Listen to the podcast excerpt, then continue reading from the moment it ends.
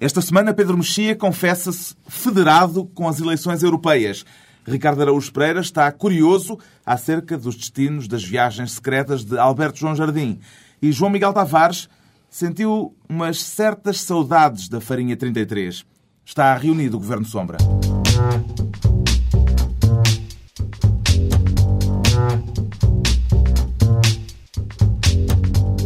Viva, sejam bem-vindos, tanto aqueles que são favoráveis ao Bloco Central como aqueles que se lhe opõem.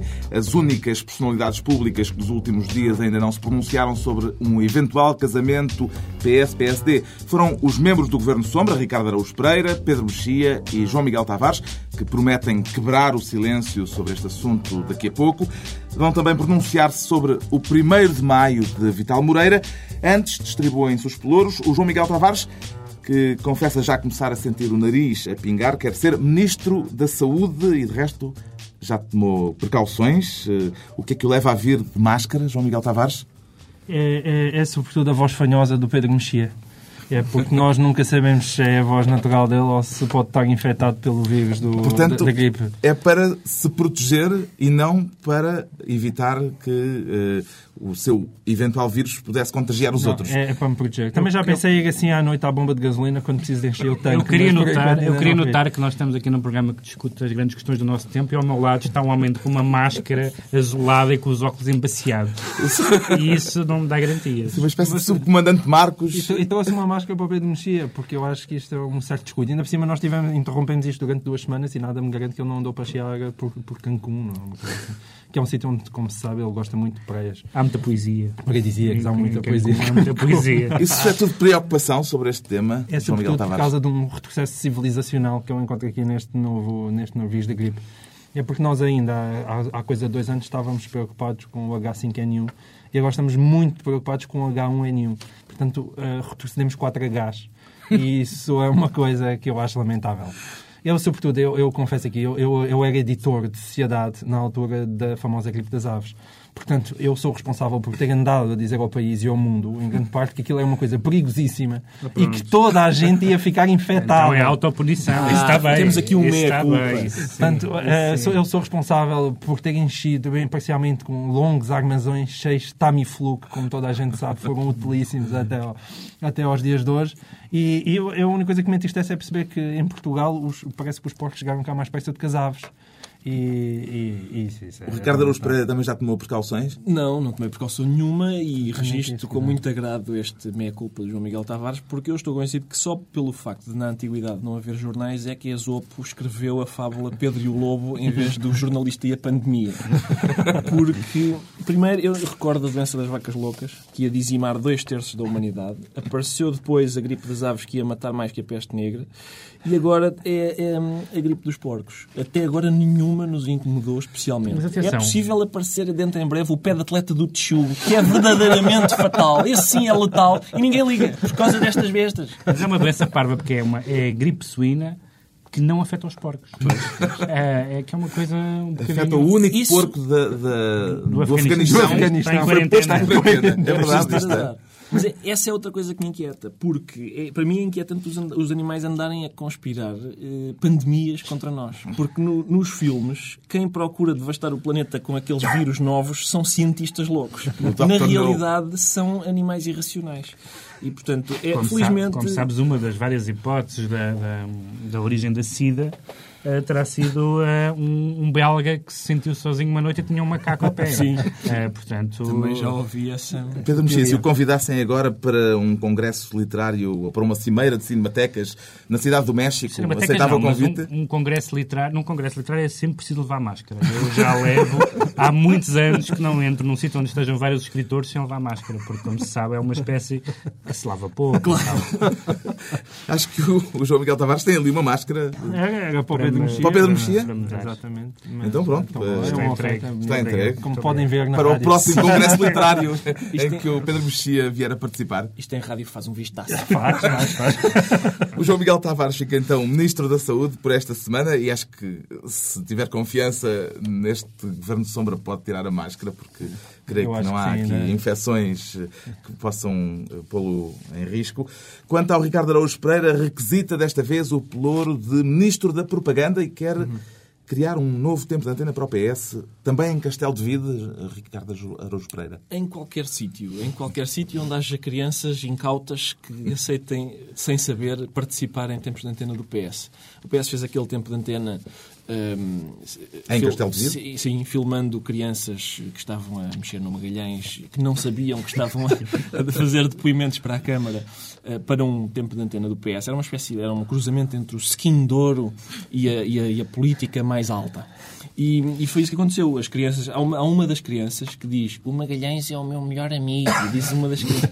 Eu gosto, acho bonito isso e gostava de. Era o colega Magalhães? Sim. Não, não, era mesmo, ela estava mesmo a referir-se ao computador. Portanto, uma frase que é deprimente, no fundo, é aproveitada pelo PS para fazer campanha.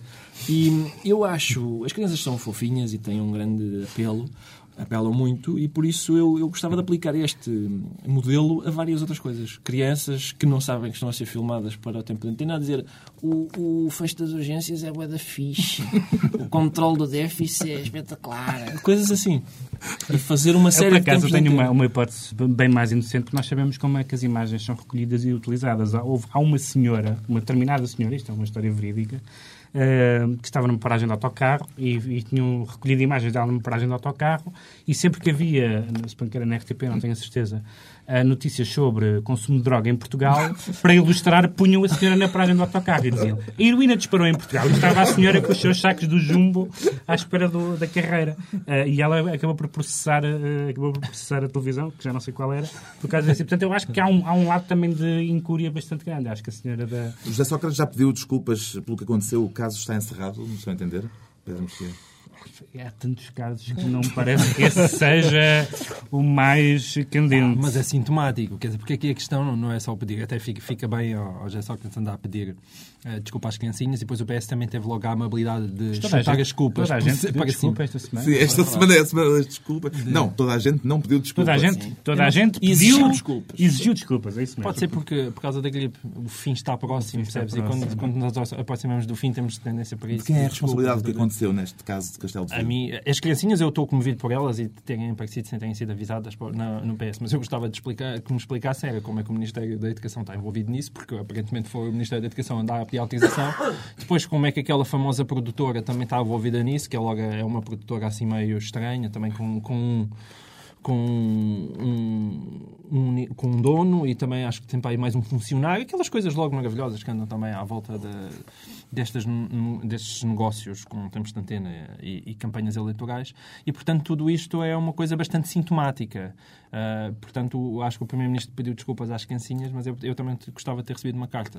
Ricardo Araújo Pereira fica então Ministro da Propaganda e o Pedro Mexia escolhe para si próprio, desta vez, o Ministério da Igualdade, se calhar seria melhor dizer até da paridade, provavelmente, uhum. depois de Silvio Berlusconi não, não ter... depois de Silvio Berlusconi ter ultrapassado em muito qualquer lei das cotas eh, de paridade nas listas de candidatos ao Parlamento Europeu, quer aplaudir o Primeiro-Ministro italiano ou criticá-lo, Pedro Mexia? Qual é Não sei bem, porque eu acho que ele, ele apresentou uma uma leitura muito interessante do que são as cotas. Ele disse, bom, muito bem, então as listas eleitorais têm que ter um número apreciável de mulheres. Foram 22. O número... É... Então vamos escolher mulheres com quem eu quero ir para a cama. Foi basicamente o que ele fez. Além do tem... número apreciável de mulheres, mulheres apreciáveis em, em, grande número. Exatamente. Uh, e não sei se têm, se têm visto nos jornais e no, em blogs e na, na net, um, a lista, uh, as listas eleitorais uh, do partido Berlusconi parecem um desfile da Victoria's Secret.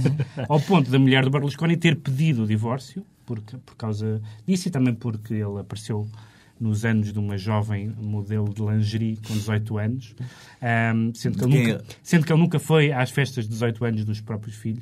Portanto, é uma coisa que parecendo não a chincalha. E, e, portanto, acho que esta interpretação do que é a paridade e do que são as cotas um, quando interpretada por um macho latino. Uhum. É, é, ou não, depende. Não, qual é a intenção? Eu não sou um grande fã da, da, da paridade, nem não, da é, é discriminação cima, positiva, seja mas lá há ali um erro básico, né? quando se fala em cotas, pelo menos devia ser, elas deviam ter no mínimo 40 anos, né? 40 anos para cima. não é? é? Mas não, cotas a mulher de Berlusconi 30 para baixo. não gostou da não brincadeira vai. e tornou-se de repente aparentemente a, a, mais eficaz arma política da oposição a Silvio Berlusconi. Costuma acontecer, não é? Sendo que ela disse, está depois cheia. ela pediu o divórcio, ela disse, ele disse que ela andava a ler os jornais de esquerda, que é uma coisa que eu nunca tinha ouvido ligar num divórcio. A pessoa está a E por acaso, Mas é motivo para litigioso na família Berlusconi. ele também exigiu à mulher, que vai ser ex-mulher em breve, um pedido de desculpas. É verdade. É verdade. Eu- há aquele adágio célebre que diz que a razão pela qual há poucas mulheres na política é porque dá muito trabalho maquilhar duas caras.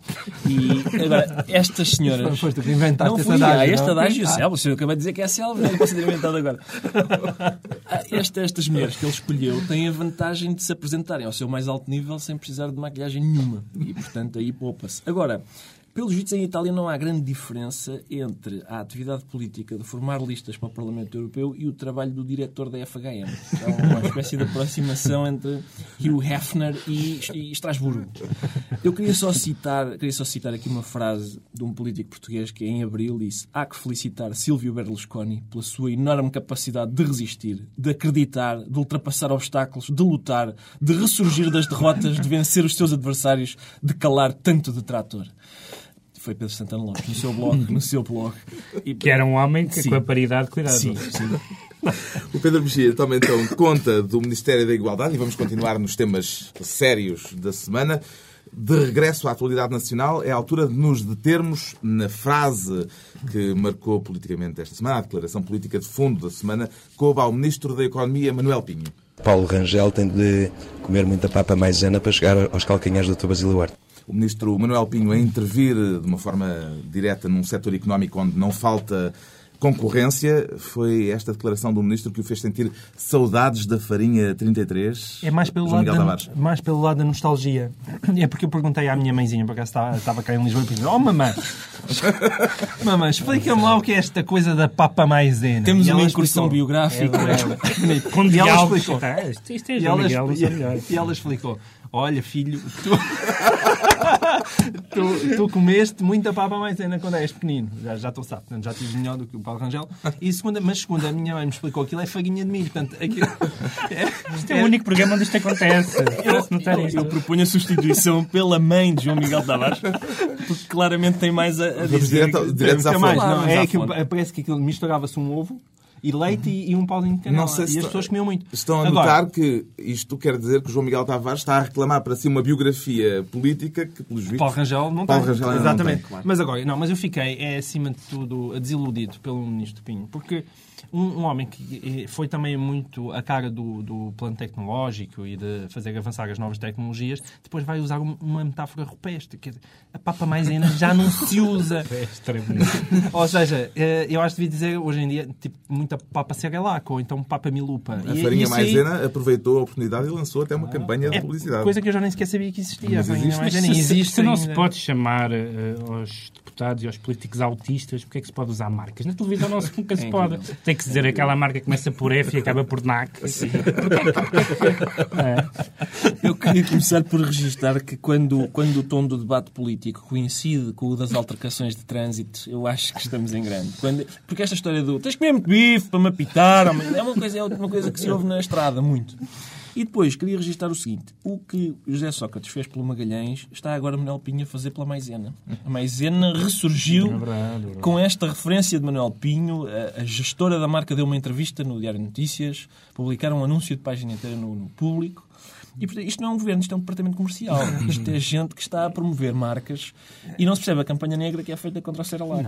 É verdade. E não, mas o que é certo Por é omissão. que o ministro não conseguiu fazer nada pela Quimonda, mas pela maisena, é, que eu acho que estava provavelmente a ser muito afetada pela crise, ah, deu ali um novo input. É E alguém- pena que o Pedro que o Rangel, Paulo Rangel não precisa de comer muita quimonda para ser alguém, senão, senão teria... Alguém quer pronunciar-se sobre o que levou Manuel Pinho a dizer esta frase? Quer dizer, tudo começou com uma proposta do PSD, a que respondeu não o PS, mas Basílio Horta, o responsável Mas, ó, Carlos, o da? AICEP. ir mesmo às questões concretas? Questões concretas e sérias. Debates eh, Ninguém, teve, substanciais. ninguém teve bem nessa história. Não, não só o Basílio Horta teve algum... Eu sabia que o Pedro Mexia ia morder o isco. Não só Basílio Horta teve algum excesso de zelo a vir a terreiro, como a maneira como o Paulo Rangel se referiu a Basílio Horta também me pareceu um bocadinho excessiva. E, portanto, não, não é uma história edificante. Não, mas é uma cena sintomática da política ponto, não é? nacional. Alguém lançou uma ideia, que é aquele Erasmus, não é? que foi quando isso começou, uma espécie de Erasmus para o primeiro emprego, e, e portanto, a partir daí dá o salto para o insulto. Eu acho É que se bonita. o Erasmus É para o emprego for semelhante nos seus efeitos colaterais ao Erasmus para a educação, é uma medida a aplaudir com ambas as mãos. Exatamente, até para o aumento da natalidade na Europa. Exatamente, é isso mesmo. Depois disto, Manuel Ferreira Leite veio acusar os ministros socialistas de se, de se distraírem com a campanha eleitoral em vez de governarem. Os ministros deviam estar mais re- recatados eh, em relação Isso era, isso, era a presumir, isso era presumir que em Portugal alguma vez se discutia, numa campanha eleitoral, alguma vez se discutia a eleição que está em causa, que é uma coisa que rarissimamente acontece. E, portanto, evidentemente, vamos ter, estar em pré-campanha e campanha de legislativas já a começar nas europeias. Não é? Portanto, é uma... É inevitável que os ministros venham ao terreiro. Inevitável, mas não desejável. Passemos então adiante, daqui a pouco, a polémica do 1 de maio, com as agressões a Vital Moreira e a exigência mútua de desculpas entre PS e PCP. Também ainda vamos falar de uma eventual ressurreição do Bloco Central depois das eleições de outubro. Recordo que os ouvintes podem pronunciar-se sobre estes e outros assuntos no blog do Governo Sombra, em governosombra.tsf.pt. Para já, e ainda com as europeias como bando de fundo, o Pedro Mexia declara-se federado, uma vez mais, federado com todas as letras. Federado, sim, federado. Porque, Porquê?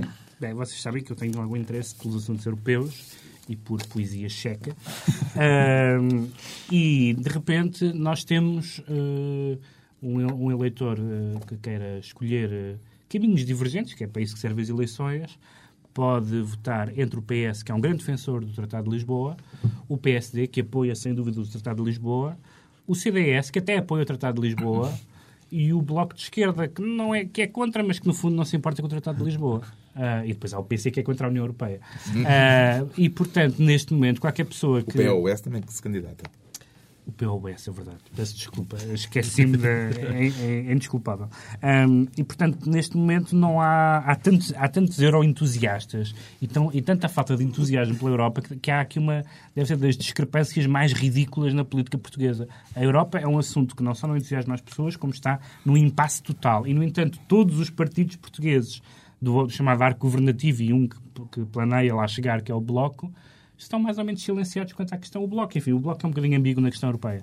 Mas os outros três, certamente... E Portanto, não há escolha. não há escolha. Não há escolha. E, sobretudo, os part... sobretudo partidos, quer o PSD, em parte, e sobretudo o CDS, que têm uma longa tradição em ter posições um pouco divergentes da, da eurobietice que domina a política Há mais portuguesa. alguém federado à volta desta mesa? Eu, eu acho que a Europa é como o amor. É como o amor. E pronto. e, Mas tens e- de e não concretizar. explicas. Eu estou com medo neste momento. Ou seja, não, não, não, eu aqui discordo do, do. Ou seja, nós não somos dados a, a grandes paixões da alma, mas gostamos de lá estar. Oh, é, foi, foi um momento Fala candente. por ti, na- na- Oh, no eu ponto gosto, eu um, gosto, no ponto gosto. 1 um e no ponto 2. Eu gosto, ou seja, eu acho que os portugueses de facto nunca se entusiasmaram com nenhumas eleições europeias, mas acho que nós gostamos sinceramente de estar na Europa. Acho que isso é um, Mas um ninguém- reconhecimento mas ninguém genuíno. E ninguém gostamos discute. sinceramente do euro Mas ninguém e dessas coisas. Ou seja, não, na não, mas às Europa. vezes há aquele, aquele discurso Oh, negativista. Mas ah, isso- mas isso- não, não mas interessa isso- a ninguém. não, mas acho que as pessoas gostam Mas sinceramente ninguém de lá discute estar na Europa. O problema, o problema é que se criou essa, essa chantagem intelectual de que quem discute algum, algum passo da Constituição Europeia é contra a Europa. Quer Hum. dizer, isso é o grau da desonestidade máxima. Mas na lógica de que estas eleições europeias são a volta de aquecimento das legislativas, como alguns defendem, isto é capaz de não fazer muita diferença. Esta questão do Tratado de Lisboa, do federalismo, etc., no fundo, não vai ser isso que vai determinar o voto.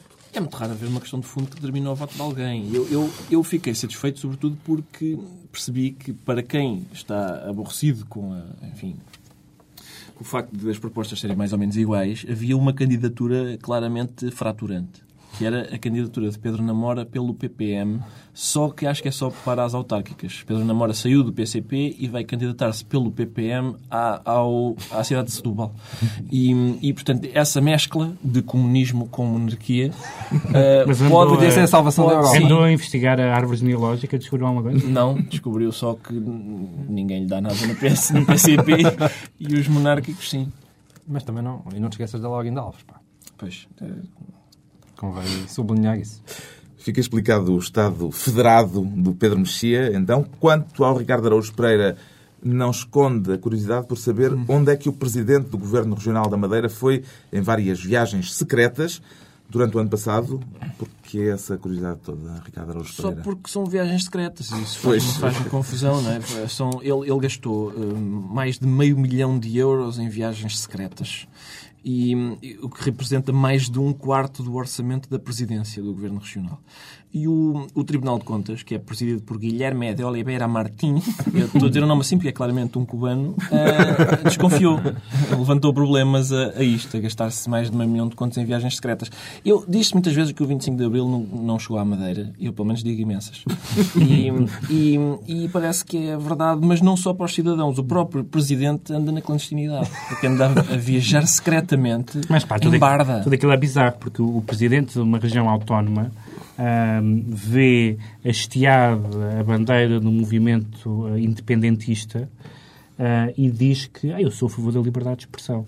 Portanto, a Madeira tem regras muito, muito, sui generis. muito sui generis, não é? Aquilo é crime, basicamente. Hastear uma coisa independentista é crime. Em relação às viagens, podíamos aqui traçar uns cenários e imaginar onde é que Alberto João Jardim poderá ter não, ido? Não, eu, Algum palpite? Eu, pessoalmente, não, não eu, queria. Se fosse, se, fosse, se fosse o presidente dos Açores, eu poderia pensar que se calhar tinha dado uma ajudinha a transportar tipos para Guantánamo.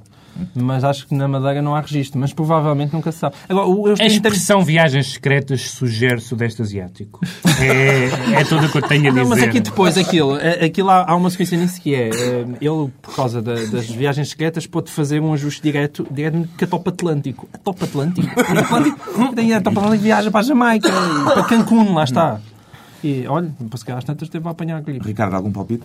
Não tenho. Lamentavelmente não tenho. Pode é também ser quando. Ele também pode considerar que cada vez que vem a Lisboa é, é o lado, vem pela clandestinidade, já que aquilo. Não, mas devia ser. E isso faz parte de uma viagem Devia ser filtrado por, por razões de segurança, porque sabe-se lá se ele não esteve em contato com porcos. De que país são os Zulus? Pode, pode, pode dar-se aqui o caso de ter ido comprar a coleção outono-inverno Zulu.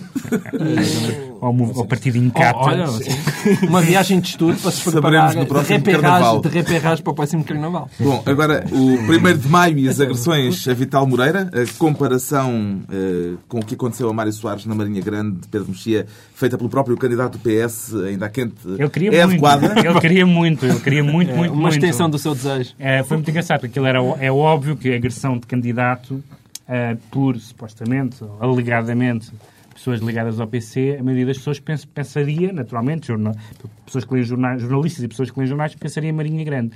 Mas o Vital Moreira, para que não escapasse aquele ninguém disse Marinha Grande. Foi muito engraçado como ele não, nem sequer se deu a trabalho de deixar a insinuação e a subtileza de nós fazermos essa associação. Acontece que, por um lado, enfim, a agressão tecnicamente não chegou a haver uma agressão. Uh, e em segundo lugar, o Dr. Vitor Moreira não é o Dr. Mário Soares. Para o bem e para o mal. Não é. E, portanto, um, um, um piparote num não faz o efeito de um piparote no outro. Mas eu gostava de, de dizer que, embora não, há, não pode haver duas opiniões sobre, sobre tentativas de agressão, etc. Mas, quer dizer, poder haver, pode. Eu não as vou, não vou exprimir, uh, porque, não, porque não as penso. Uh, mas uh, há um lado complicado. Os partidos que, que vivem a política como, como uma espécie de religião, e o PC é um, um caso desses, é muito complicado uma, um, um ex, um trânsfuga, como eles diriam, um traidor, voltar uh, cruzado com aquelas pessoas, sobretudo como, quando uh, neste momento está uh, é candidato pelo partido do governo. E, portanto, no fundo, eu não, não acho que, que ele, não vou dizer que ele estava, que ele provocou isso, não, não sei. Estás Agora, a dizer que estava a pedi-las. Não, não estou a dizer que estava a pedi-las, estou a dizer que é normal que, tenha, que ele tenha acontecido.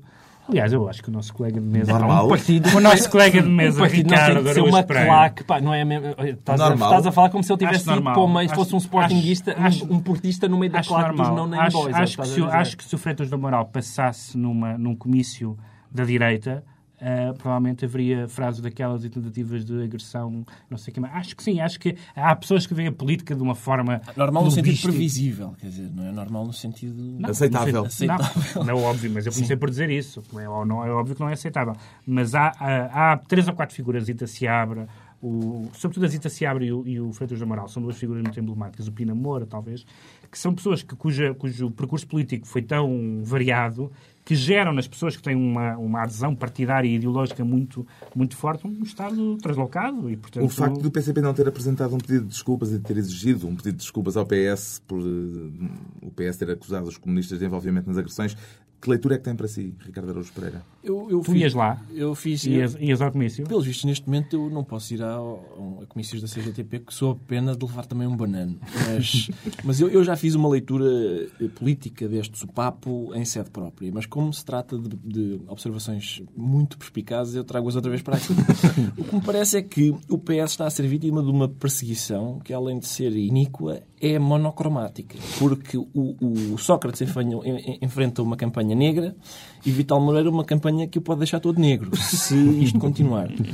Hum, e depois registar só isto, que queria, queria registar só isto. Não, não, não vou falar no infinitivo, como, como agora é moda, vou, vou- usar os verbos todos. Acrescentar Hum, apenas. Sim, é isso. Dizer que. Dizer eh, que é não queria bom, fazer isso. é bom. Uh, queria dizer que queria registar.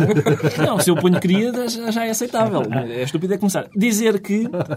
Acrescentar ainda que. Para dizer que... Os, pois, os comunistas nunca ganharam nenhuma eleição nacional, mas têm um talento particular para bater no candidato que ganha.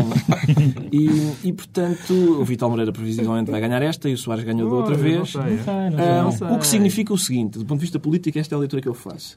É um escândalo que ainda nenhum militante do PCP tenha espancado o Jerónimo. Porque essa é claramente a maneira de ele ganhar uma eleição. Que efeitos políticos e, sobretudo, eleitorais é que podem resultar de um episódio como este? Ah, nenhuns, nenhuns. Não acho que isto vai ter nenhum, nenhum efeito. Aliás, aquilo passou muito. O que eu queria só sublinhar neste caso, eh, porque também é muito sintomático, é o timing disto. E é notável porque, eh, só para recordar as pessoas, o, o Vital Moreira foi espancado. eh, Que não foi espancado nenhum. Enfim, foi. espancado é um pouco forte, não é? Enfim, foi agredido com água eh, 24 horas depois. foi agredido com água 24 horas depois do PS e, aliás, os restantes partidos dizem que tinham mudado uma lei de financiamento partidário para ajudar o PCP com as contas da festa do Avante. Foi esse o argumento, todos eles. Então, os tais, a, multiplicação de 50 vezes da- da- das contribuições em dinheiro vivo. E é bonito ver, num dia, estava o PS a dar beijinhos na boca do PCP e a dizer Mal, meu querido PCP, vamos-te ajudar com, com a festa do Avante. E no dia seguinte, o PCP é mauzão, é horrível, é péssimo. É bonito Eu ver queria, eu queria dizer que esta semana Vasco Granja faleceu, mas João Miguel Tavares prossegue a tocha. Conecto também para ti. Eu, se me permitem, se me permitem terminaria só este assunto hum, saudando hum, este momento em que a luta política tem mais de luta do que de política. Eu gosto quando isso acontece, acho que é uma maneira de cativar as pessoas para um debate político é as pessoas sentirem que se podem aglomerar ao lado das pessoas que debatem a dizer urrada! Isso eu acho O que é- resto também é Sim, popular. Isso é democrático. Qualquer possibilidade de entendimento futuro à esquerda entre PS e PCP, que já pareceria improvável, parece ter se tornado ainda um pouco mais distante depois disto. Curiosamente, em simultâneo, o tema político da semana foi a possibilidade da ressurreição do Bloco Central. Acredita, Pedro Mexia, que existem condições para o PS e o PSD voltarem a coligar-se depois das eleições de outubro? Eu acho que são uma- como aquelas, aqueles casais que dizem nós já vivemos juntos, para que um papel? Ah, e, e é um bocado disparatado o bloco, o bloco Central. Nós vivemos em Bloco Central há 30 anos, quer dizer, qual é a diferença substancial? É na política europeia? É na política económica? Qual é, a- qual é a diferença substancial entre o PSD e o PS? Já houve, em alguns momentos importantes houve, mas hoje há, há uma diferença substancial. Não há. Ah, Depois, ah, se formos ver quem é, que está nas, quem é que está nas empresas públicas, os gestores do Estado, etc., nós sabemos como é que é, um para, um para aqui e outro para ali. Quer dizer, o Bloco Central é o Estado em que a nação vive. E, portanto, ah, oficializar o Bloco Central é não só impossível com estas duas personalidades, por um lado, e, por outro lado, só faz sentido uma coisa dessas, pelo menos a tradição portuguesa, porque noutros países a coligação é o modo normal de governar. Na Alemanha? Exatamente. Mas neste cá não tem sido. Cá não tem sido. Ah, só faz sentido num momento de crise nacional. O Bloco Central surgi- surgiu num momento de crise, quer dizer, que não é como. é- Estamos também num momento de crise, mas é numa crise internacional. Mas num momento de crise, da, enfim, que tínhamos o FMI com, com exigências que implicavam, de facto, uma união nacional, passa a expressão, ah, que, foi, que foi necessária e que teve, e que teve a sua. Teve a sua importância na altura. Neste momento é uma ideia completamente absurda. Acho que Pedro Mexia tem razão. A única, a única diferença que vai haver é que, em vez de se viver a, a alternância democrática, vai-se viver uma constância democrática, porque em vez deles alternarem no poder, permanecem no poder, desta vez A estagnação coligados. democrática. E sobretudo, sobretudo, ao contrário do que, do que o Ricardo estava a dizer, e, e é verdade que né, tem havido uma conflitualidade e às vezes passa-se de facto da, da política para a luta, mas o eu acho que o contrário, isso é mau, mas o contrário ainda é pior, que é aquele que tem muito a ver com o discurso do Presidente da República, que é aquela ideia de vamos-nos todos entender, é. unir e tal, que isso é o contrário da política. Sejam amiguinhos. Isso Sim. é o contrário da política. É, eu aqui também me vejo obrigado a concordar com Pedro Mexia. Mas deixa. Eu... Com relutância. É, é repugnante, não é? é mas o que é curioso é há um, há um, um cronista do, do Expresso que a esta hora o Pedro Mexia está a lançar o seu livro na, na festa, no, na Feira do Livro. É notável, é notável os seus dons de ubiquidade, que é mesmo nesta hora está lá também, ou enquanto está também aqui, é verdade, que é o, o, o, Henrique Raposo, que ele tem no, no livro dele, tem um... A caipirinha de Aron. A caipirinha de Aron tem um, um texto muito engraçado, ele tem, aliás, diz mais uma vez, tem uma teoria que por causa do 25 de novembro, de certa maneira... Um, não falas do 25 de novembro, porque o programa estava a correr bem. Estava a correr bem. Por causa disso, só existe esquerda em Portugal. Ele defende que só há esquerda, incluindo o CDS-PP, PSD e só há esquerda. E Pedro Mexia. E, e Pedro Mexia. Não, Pedro Mexia não, mas é porque não está no poder. Mas, de facto, quando nós vamos nós somos um país realmente sem liberalismo e em que o homem do CDS-PP é conhecido como Paulinho das Feiras. Ah, e, de facto, existe uma, uma verdade nisso. Uh, não, não, não há uma esquerda. O que nós precisamos não é de um bloco central. É, é, o que precisávamos era de uma direita. Isto começou tudo com a entrevista de Manuel Ferreira Leite à SIC, tanto quanto entendi, uh, em que a líder do PSD, ainda antes da entrevista ser emitida, se sentiu obrigada a clarificar aquilo que tinha dito. Eh, esse episódio. Ou seja, é uma instituição quase como o Bloco Central, não é? É muito raro o Manuel Ferreira Leite dizer qualquer coisa que não precisa de retificação subsequente. Agora, eu queria só voltar aqui um bocadinho atrás àquilo que o João Miguel Tavares disse, apoiado num outro colunista, em boa hora chamada Alissa. Porque, de facto, olhar para o panorama político português e ver que só existe esquerda, olhar, por exemplo, para o governo de José Sócrates e pensar isto precisava de uma coisa um bocado mais à direita, é, é preciso talento para fazer isso. A minha única dúvida sobre um, um eventual governo de Bloco Central é se o situacionismo continua a ser uma coisa má. Se, se isso for para a frente, se o situacionismo continua a ser mau. Praticamente já toda a gente, a linha de demarcação mais profunda da política portuguesa nos últimos dias parece ter passado eh, justamente a ser esta que divide os adeptos e os adversários do Bloco Central. Alguém está a par do resultado nesta altura? Quer dizer, Quantos, quantos há para cada lado? Aqui acho que há 3 a 0 para o lado do não ao Bloco Central. Sim, mas, é, mas nós vemos mesmo, mesmo uh, líderes de opinião e, e, e, editorialistas muito, muito nessa, nessa linha de apoiar isso. Temos visto vários diretores sim, de jornais, sim. etc. Claro que os partidos é? mais pequenos, os partidos mais pequenos, os escardalhos PCP, Bloco e CDS, uh, têm-se manifestado contra, um contra evidentemente. E há algumas pessoas até que dizem que são muito, muito adeptas disso e enquanto estão a pronunciar, a pronunciar essa frase esquecem-se de tirar o avental. Já Houve várias pessoas que se esqueceram de tirar o avental enquanto estão a dizer essa frase. E, e, mesmo quando não é isso, é a opção pela maioria absoluta, que eu no outro dia ouvi outra vez repetida até a exaustão. Parece que é a única maneira de governar Portugal. Isto, tudo isto é um bocadinho Mas isso, olha que provavelmente é, infelizmente... Mas a ser é, é deprimente é, e é claro é triste. Claro Quer dizer, é mais, vale, não mais vale ir para o México claro. snifar não, porcos. A, a prim... eu... Snifar porcos nunca foi tentado. Uh, mas o, o primeiro, é um projeto. O se calhar as viagens secretas. o, o, primeiro governo do Cavaco de minoria foi um bom governo, por exemplo. Mas é muito raro isso acontecer. Ficamos então à espera de como vai evoluir este debate. Os ouvintes também se podem pronunciar no blog governosombra.tsf.pt. Estamos já nos momentos finais. Agora os decretos. E o João Miguel Tavares decreta esta semana um musical brasileiro, além de decretar a máscara, presume-se, não é? Decreta a máscara. De ter aparecido aqui de máscara uh, na cara, decreta um musical brasileiro da autoria de Chico Buarque que vai percorrer o país durante este mês de maio. O que é que o torna especialmente recomendável, João É porque Tavares? é uma tragédia, portanto vem, vem bater no espírito de tempo. Mas ao contrário das outras tragédias são deprimentos, aquela é uma gota d'água. Chama-se gota d'água e é basicamente uma inspirada na, na Medeia, não é? E, portanto, aquilo é uma verdadeira tragédia grega adaptada ao Brasil, mas também fica muito bem em Portugal. E, portanto, é, a diferença é que nós estamos habituados a dizer tragédias, mas geralmente aquelas dá para ficar deprimido. Esta é uma tragédia que, apesar de tudo, nos alegra por dentro. Portanto, eu acho que faz, faz falta. Faz falta. Gota d'água de Chico Buarque. O Pedro Mexia com um novo jornal diário nas bancas decreta que o I, o novo diário, se torna um sucesso, porque já ouviu e o recomenda, ou pelo chamado wishful thinking, Pedro Mexia? Mas duas, duas coisas, um bocadinho. Eu vi, vi mal o jornal, eh, mas, eh, mas o que vi, gostei, gostei de bastantes coisas. Gostei, gosto do formato, gosto de, gosto de algum de alguma, um certo tom que o jornal tem. Do agrafo. Do, por acaso gosto do grafo. um, acho que, acho, acho que é, é muito, é muito é uma aventura fundar um jornal neste momento. Quer dizer, o ano é um ano de eleições, isso sim, mas o resto que estamos a ver os jornais todos a fechar em todo lado. O Boston Globe vai, sim, fechar, vai fechar. Quer dizer, é uma coisa. E, e, vai abrir um jornal em, em, em Lisboa. Isso, isso é um pouco estranho, mas eu acho que é preciso. É preciso Uh, não que floresçam mil Vietnames, mas, mas, mas, mil, mas mil jornais, porque eu acho que uh, o panorama da imprensa portuguesa está muito estagnado e dá-me ideia que o I, pelo que eu vi até agora, dá-me ideia que o I tem um projeto pareceu-me, não sei se é verdade, pareceu-me um projeto um pouco alinhado uh, politicamente. E, aliás, não alinhado como se esperava que estivesse. Havia uma certa suspeita que fosse um jornal do PS, falava-se muito nisso, porque está ligado a um grupo de construção civil, ora, pela lista de colunistas uh, uh, e, de, e, de, e, de, comentadores, pelo contrário, dá-me a ideia que será mais um jornal da oposição e de uma oposição mais à direita. Vamos ver se é verdade ou não, mas acho que isso vai ser interessante mas no panorama dos jornais. Ainda não li o jornal. Não. À primeira, o jornal, à primeira vista, uh, o I que dá título ao jornal é inicial de quê? Uh, alguém informação, tem um palpite? Informação. informação. Para vocês é Parece que sim, acho que sim. Hum. Acho que é.